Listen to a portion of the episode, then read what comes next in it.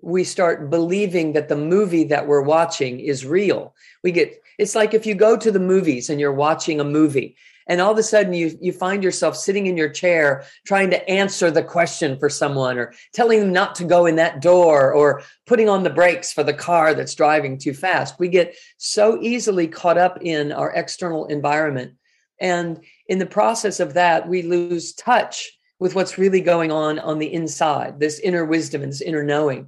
And we live there generation after generation after generation. And the byproduct of that is we disconnect from the truth that is running through us as an ever flowing stream of universal intelligence.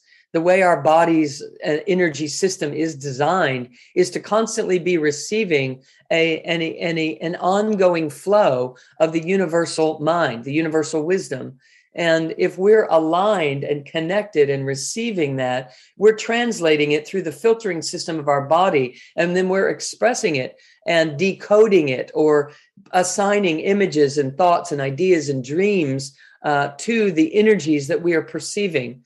And what has happened over time is we have gotten so involved in what has already been created and trying to learn how to navigate what someone else is creating that we put all of our attention on that and we build the neurocircuitry to be externally oriented.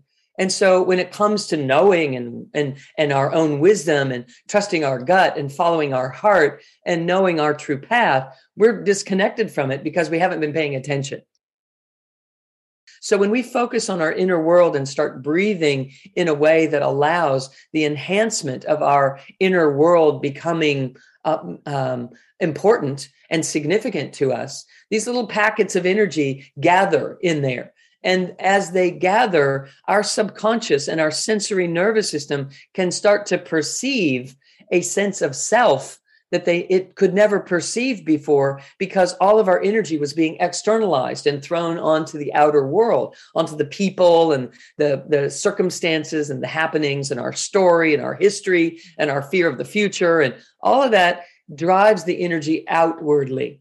So when we start to bring it inwardly healing happens because we're gathering the potency of our energy system in a way, which happens to be the healer, by the way. We're gathering and concentrating it. And now it's flowing in a concentrated manner, and healing starts to happen. Because when the subconscious can perceive a sense of self in there, it relaxes.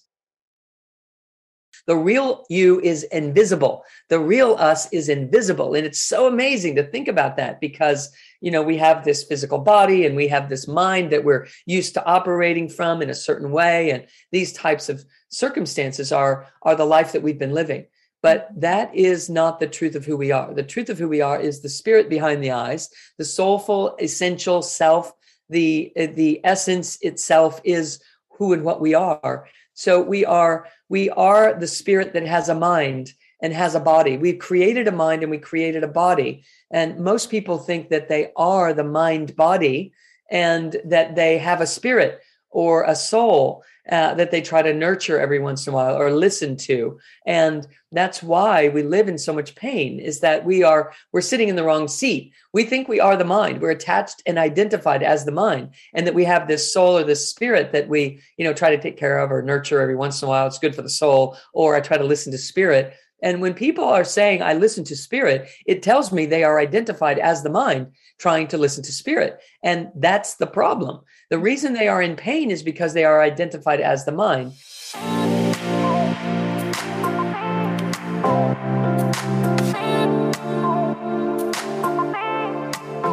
Hallo Herz, schön, dass du eingeschaltet hast. Ich bin Nadine Gerhardt und dieser Podcast mein absolutes Herzensprojekt, um dich zu inspirieren auf deinem ganz individuellen Weg zu mehr Fülle, Liebe und Lebensfreude.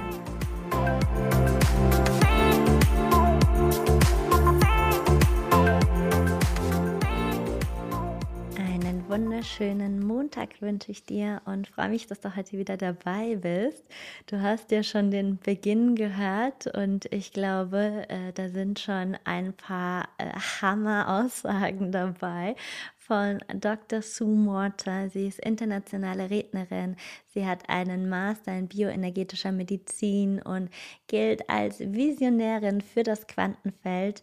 Wir sind noch immer bei dem Thema feinstoffliche Energie. Und ja, es könnte keine bessere dafür geben als Dr. Sue Morter. Deswegen machen wir heute einen Ausflug nach Amerika und ja, wir sprechen viel über das Thema Heilung und über ja, unsere innere Welt und über unsere äußere Welt. Aber ich möchte gar nicht so viel erzählen. Hör es dir einfach an. Es ist bis zum letzten Fitzelchen mega, mega interessant. Wir werden auch zum Schluss Übungen machen. Und ähm, damit kannst du natürlich auch einsteigen, wenn du bitte kein Auto fährst, sondern äh, wenn du für dich eine stille Minute hast. Und ähm, was ich dir hier auch noch empfehlen kann, falls du den Podcast jetzt anhörst über Spotify oder iTunes beispielsweise, empfehle ich dir sehr, auf YouTube reinzuklicken, denn Dr. Sue hat ganz viele ja, Beispiele auf Bildern gezeigt und ähm, die nochmal ein tieferes Verständnis Erlebnis geben. Deswegen empfehle ich dir sehr, schau bei mir auf YouTube Nadine Gerhardt einfach vorbei und ähm, ja, klick dich rein. Es ist ein ganz tolles, spannendes Interview und ich wünsche dir jetzt ganz viel Freude damit. Dr. Sue, welcome to Hypervisonic. That's uh, the German podcast here. And I'm very happy that you share with us your wisdom. And I would like to know how did you get into your job and what fulfills you in it? So I I came upon this very innocently. I was born into a family where my father was a pioneer in energy medicine. Uh, mm. Uh, energy medicine is the only healthcare I've ever had. I've never gone to the doctor and taken an antibiotic or gotten a prescription for a medication in order to heal something. I've always only ever been working with moving the energy in the body and uh, identifying ways that the energy is blocked and getting it flowing again so that my body could remain healthy and and robust and and so forth. In addition to that i also have healed a scoliosis in my body just through natural means uh, healed migraine headaches and i also have uh, been able to treat broken bones and things along those lines of fractures that without traditional casting and and going the route that we typically uh, are trained to do uh, by means of energy medicine. So, mm-hmm. so I grew up with it. I also then explored meditation and in the midst of meditation had a transcendental experience that that was an awakening multidimensional awakening in consciousness and so it, which changed my life even above and beyond what i grew up knowing so i've had the wonderful opportunity of bridging together the the aspects of wisdom and uh, and true knowing that comes with an exalted state of consciousness and melding that together with with what I grew up with, understanding how energy flows in the body and being trained as a doctor, infusing all of that information together really allows me to to be in in a position of translating how people can get outcomes how people can work with natural health care and natural energy flows to change their lives on a health level and on a mental and emotional and spiritual level as well. So, uh, so I I stumbled into it and uh, and had great awakenings that have brought me to this place now of being a global teacher and and working with hundreds of thousands of people around the world. So it's uh, it's been quite a ride. Wonderful. And what fulfills you most in this work?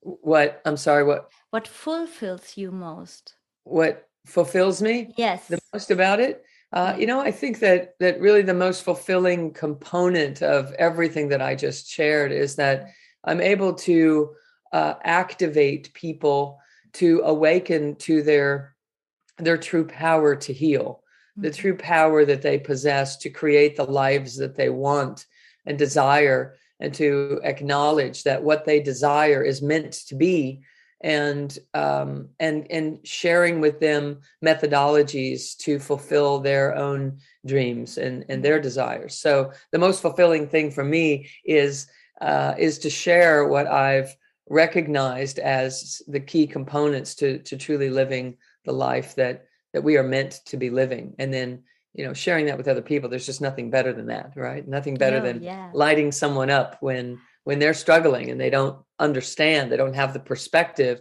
and we can just flip a few switches and all of a sudden they, they have an aha and a revelation and it, it changes their life. So mm-hmm. so it doesn't get any better than that. That's true, absolutely. How did you think healing works? So healing happens in the body when we remove the interference that is keeping the natural flow of vital force from flowing.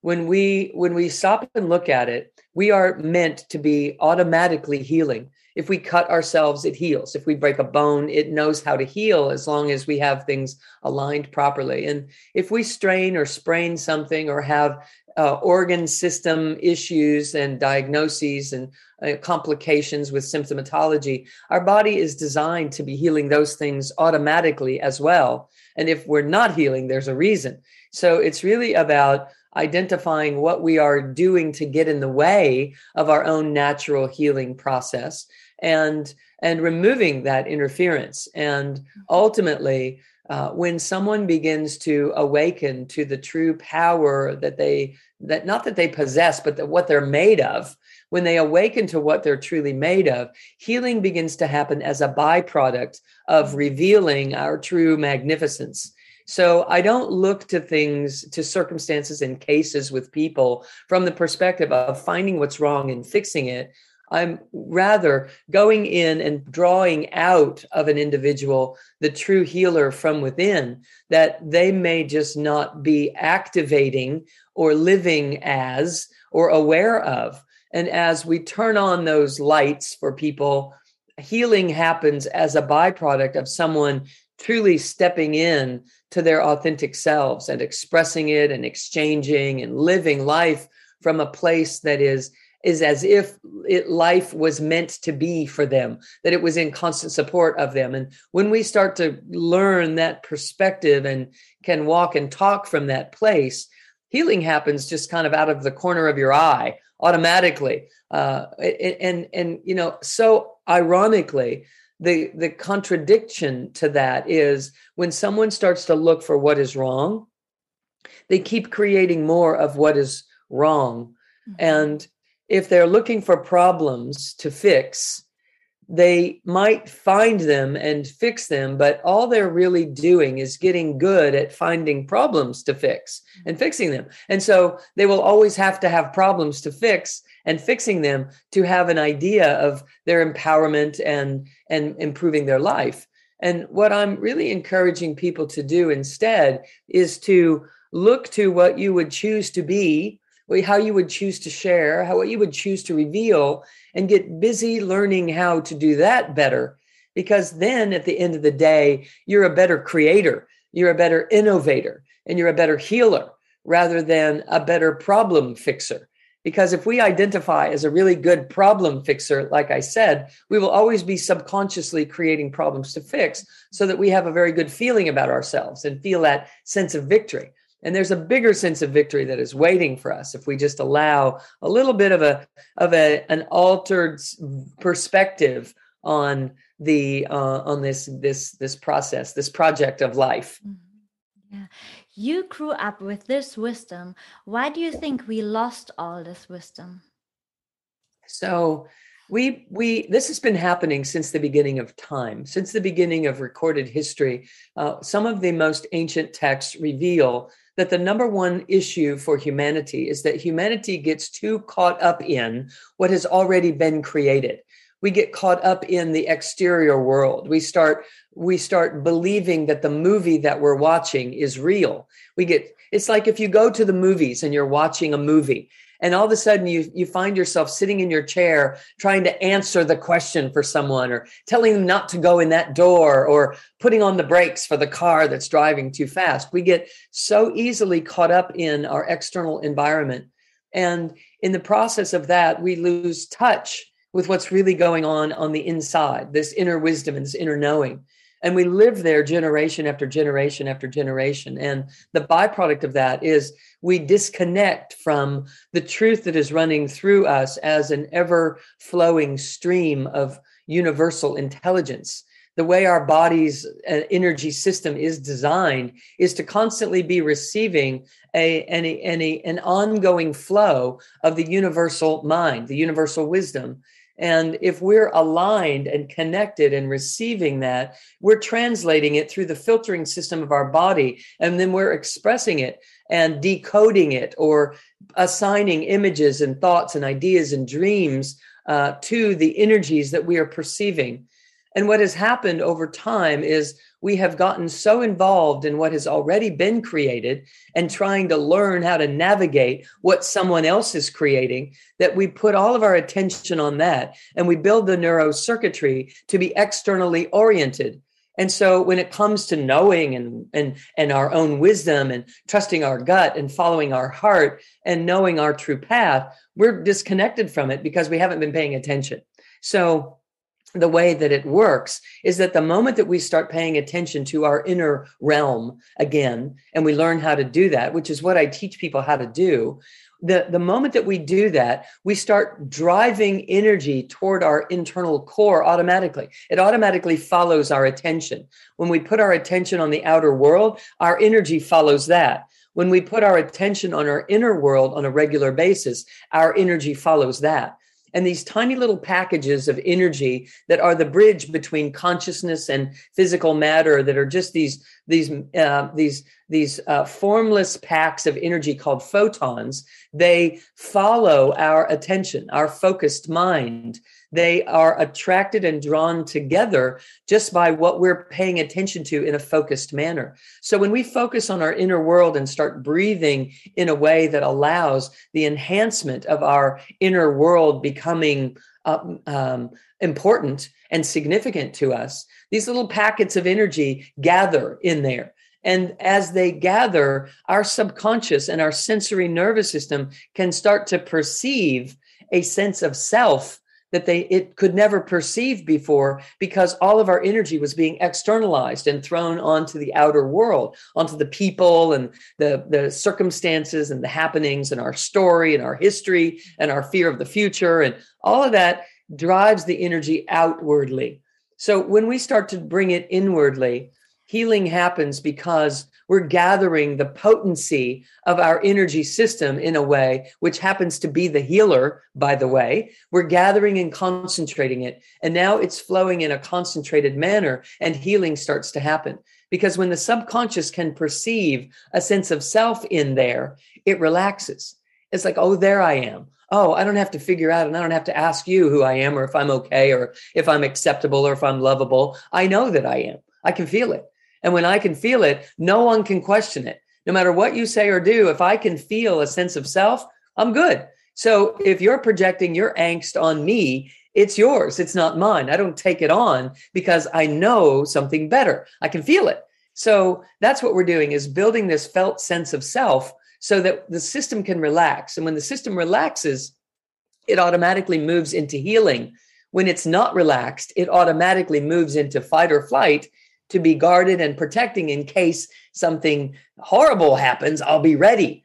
But when we know who we are, we know that, hey, whatever happens, I'll be ready for it when it happens. I'm not really worried about that. So I'm going to go on living my life instead of constantly protecting myself. And a byproduct of that is that people heal. And a byproduct of that is we remember and we get reconnected with this true universal intelligence that we are, that we are, it is our birthright. It's what we're made for and uh, and we reestablish that connection again. It's just that humanity got carried away, you know, doing the right thing and trying to do the right thing, but we got outside of ourselves in the process of doing so. Yes, yes, yes. so and, all my answers won't be that long, but but that one just kind of like sets yeah, the stage. Yeah. it's uh, like pearls of wisdom. It's uh, so wonderful. Thank you so much for sharing. Um, Absolutely. How important is breath work at times of corona? Ah, well, at all times, before Corona, during Corona, and after Corona, breath work is very important yeah. because we, this very energy that I'm speaking about, the way to move it is with our breath because it, the energy, the invisible energy body that I'm referring to is what we call spirit. And spirit in the body shows up like breath in the body. So, for instance, if we stop breathing for 10 minutes, we leave the body. We're not here in this body anymore. So, breath in the body is a significant way that we maintain our presence here in this physical realm, in this physical body, in this physical world. So, when we learn how to breathe in specific ways, we can learn to breathe right through the aspects of ourselves that we haven't been breathing through. And the significance of that is that if we're not breathing in all of the parts of our system, then we don't get to utilize and benefit from all of the gifts that these various parts of our system bring in contribution to our wholeness. So we know about, let me just show you an image here that I think will help us in a very large way. Okay, the, the energy runs through the body by descending through the body and hits the earth, and it gets stepped down to what I refer to as uh, alpha frequency or for human consumption. And then it rises up through the system, rises out the top of the head, cycles around the outside, comes back in at the tip of the spine, and is constantly replenishing itself. It's constantly uh, doing this over and over and over again. It's constantly dropping more in, constantly rising up, and constantly recycling.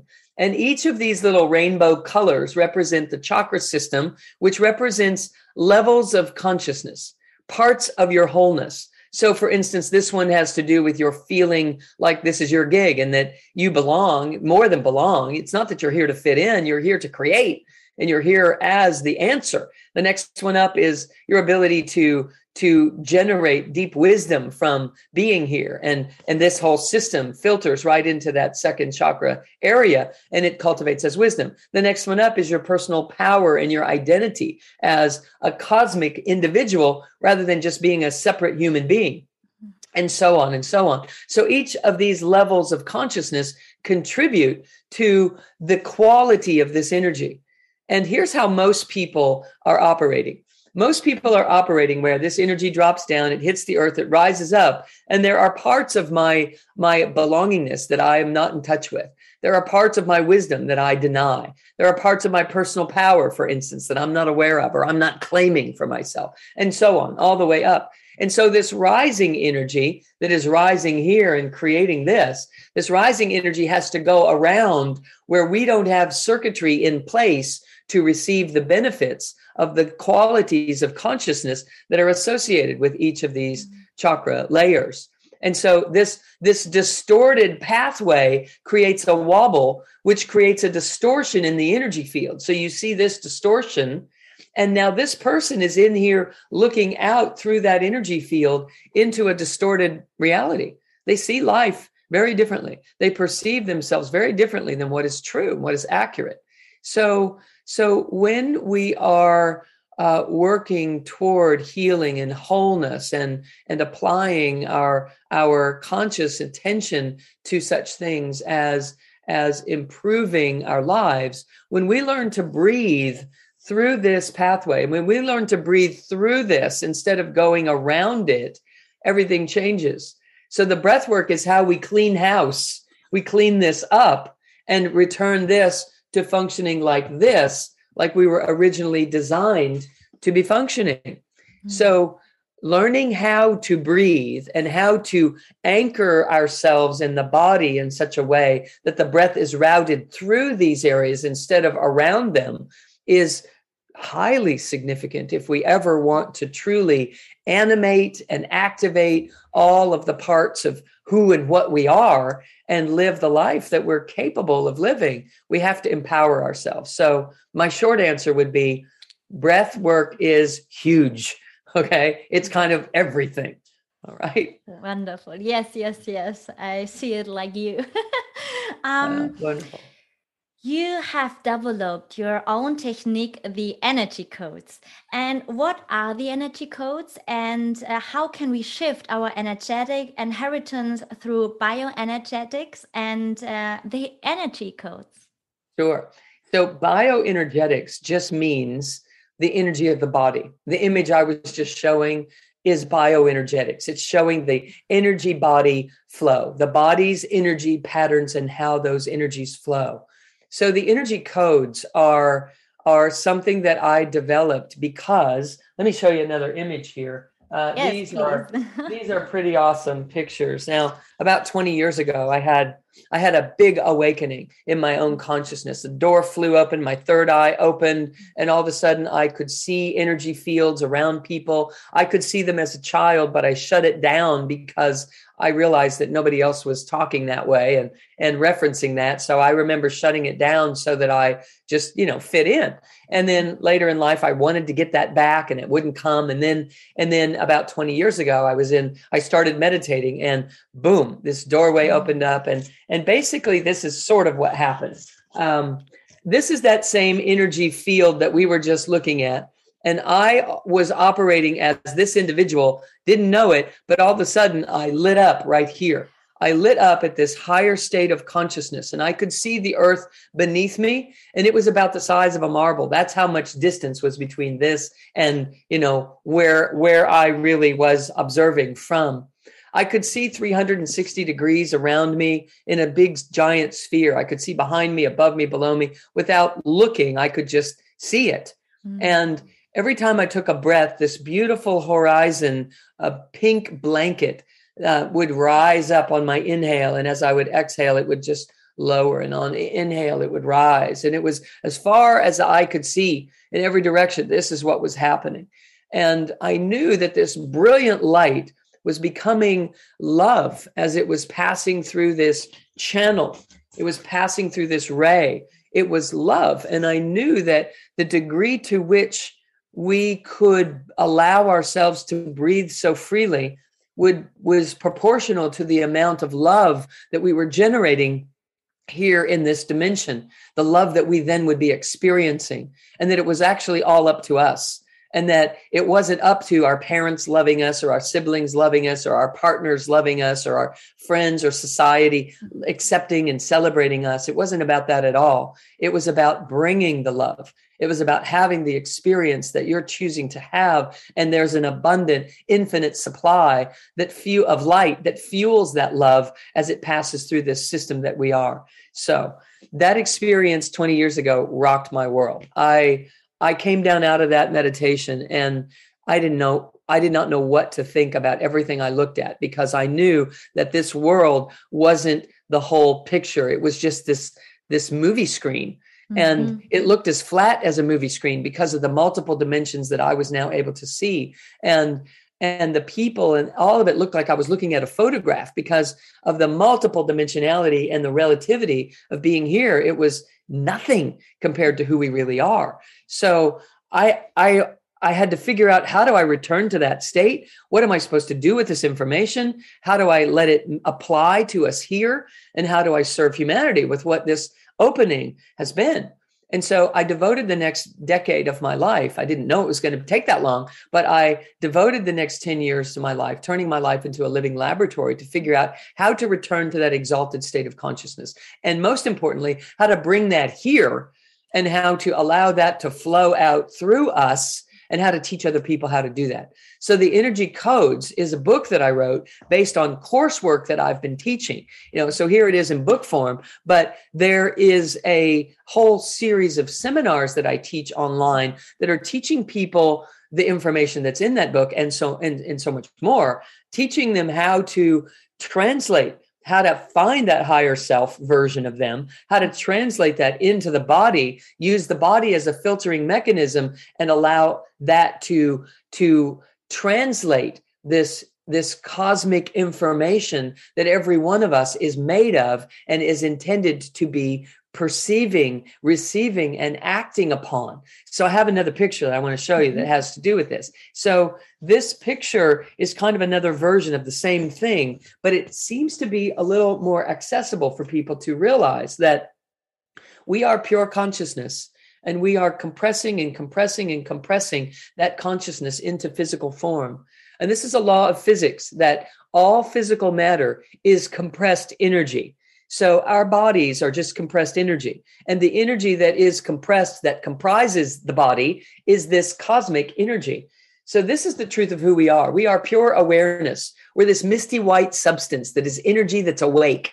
And we're compressing ourselves into this channel and hitting the earth and rising into this flow of energy that I've been describing since we started talking, right? This whole flow that, that recycles and recycles and it's constantly pouring in and it's constantly hitting the earth and rising up. And it's what makes this body of energies that the physical body is made of. And so when we realize how to work with that energy, we have a tremendous ability to heal beyond measure. We can heal, we can transform anything. We can transform complexities in our lives into fluid flowing ease and grace. We can transfer uh, and translate and transform our history, our story uh, that has been painful and that has been, you know, um, abandoning or abusive or uh, filled with accidents or injuries or whatever the case may be, we can turn that into information that serves us and that empowers us instead of compressing us and having us always have to suffer in order to prevail. Um, it just isn't necessary. Uh, the way that we the way that we've learned and so the energy codes is a codified systematic approach to to understanding everything I just said and embodying it and turning it on in someone's life. The energy codes are the how-to principles to to wrap our minds around that, to learn how to work with that energy and how to turn it into something that serves us instead of holds us back any longer. Uh, so it's a it is a pathway to enlightenment and embodiment, and healing is a byproduct of that. So people work with this work and heal on every level in their lives, in the spiritual, the mental, the emotional, and the physical. All respond when we start utilizing all those energies together in such a way when you told me uh, us uh, the uh, your awakening story i got goosebumps. And this picture the first picture here it's amazing because it shows this. It shows it. It's uh, it's really yes. amazing. Yes it puts it into a perspective and and everyone everyone has that. It's mm-hmm. just a matter of are we aware of it or not? Mm-hmm. and and humanity is awakening you know and i think that covid is really playing a, an integral role because it's it's causing us to come inside and to figure out what matters to us and to work with these things as if um, it's the most important thing because uh, our lives could be in danger or you know the, the fear that has been up. People are trying to find ways of comforting and stabilizing and and being and being safe and being smart and being strong and being healthy and vital. And these are the ways that we become as healthy and vital as we are supposed to be all the time when we begin to work with it uh, with our breath and integrating our chemistries and our thoughts and our emotions um, in an alchemizing sort of way, everything changes as we learn to do this. Oh, yes. And here in our Western world, we have the focus a lot of the mind. So, what is the difference between living from the mind versus the essential self? Uh, so this essential self is the pictures that I've been showing mm-hmm. you. That misty white substance is the essential self. That's the real self. It's the real you is invisible. The real us is invisible. And it's so amazing to think about that because, you know, we have this physical body and we have this mind that we're used to operating from in a certain way. And these types of circumstances are, are the life that we've been living. But that is not the truth of who we are. The truth of who we are is the spirit behind the eyes, the soulful, essential self. The, the essence itself is who and what we are. So we are we are the spirit that has a mind and has a body. We've created a mind and we created a body. And most people think that they are the mind body and that they have a spirit or a soul uh, that they try to nurture every once in a while or listen to. And that's why we live in so much pain is that we are we're sitting in the wrong seat. We think we are the mind. We're attached and identified as the mind and that we have this soul or this spirit that we you know try to take care of or nurture every once in a while. It's good for the soul or i try to listen to spirit. And when people are saying, I listen to spirit, it tells me they are identified as the mind trying to listen to spirit. And that's the problem.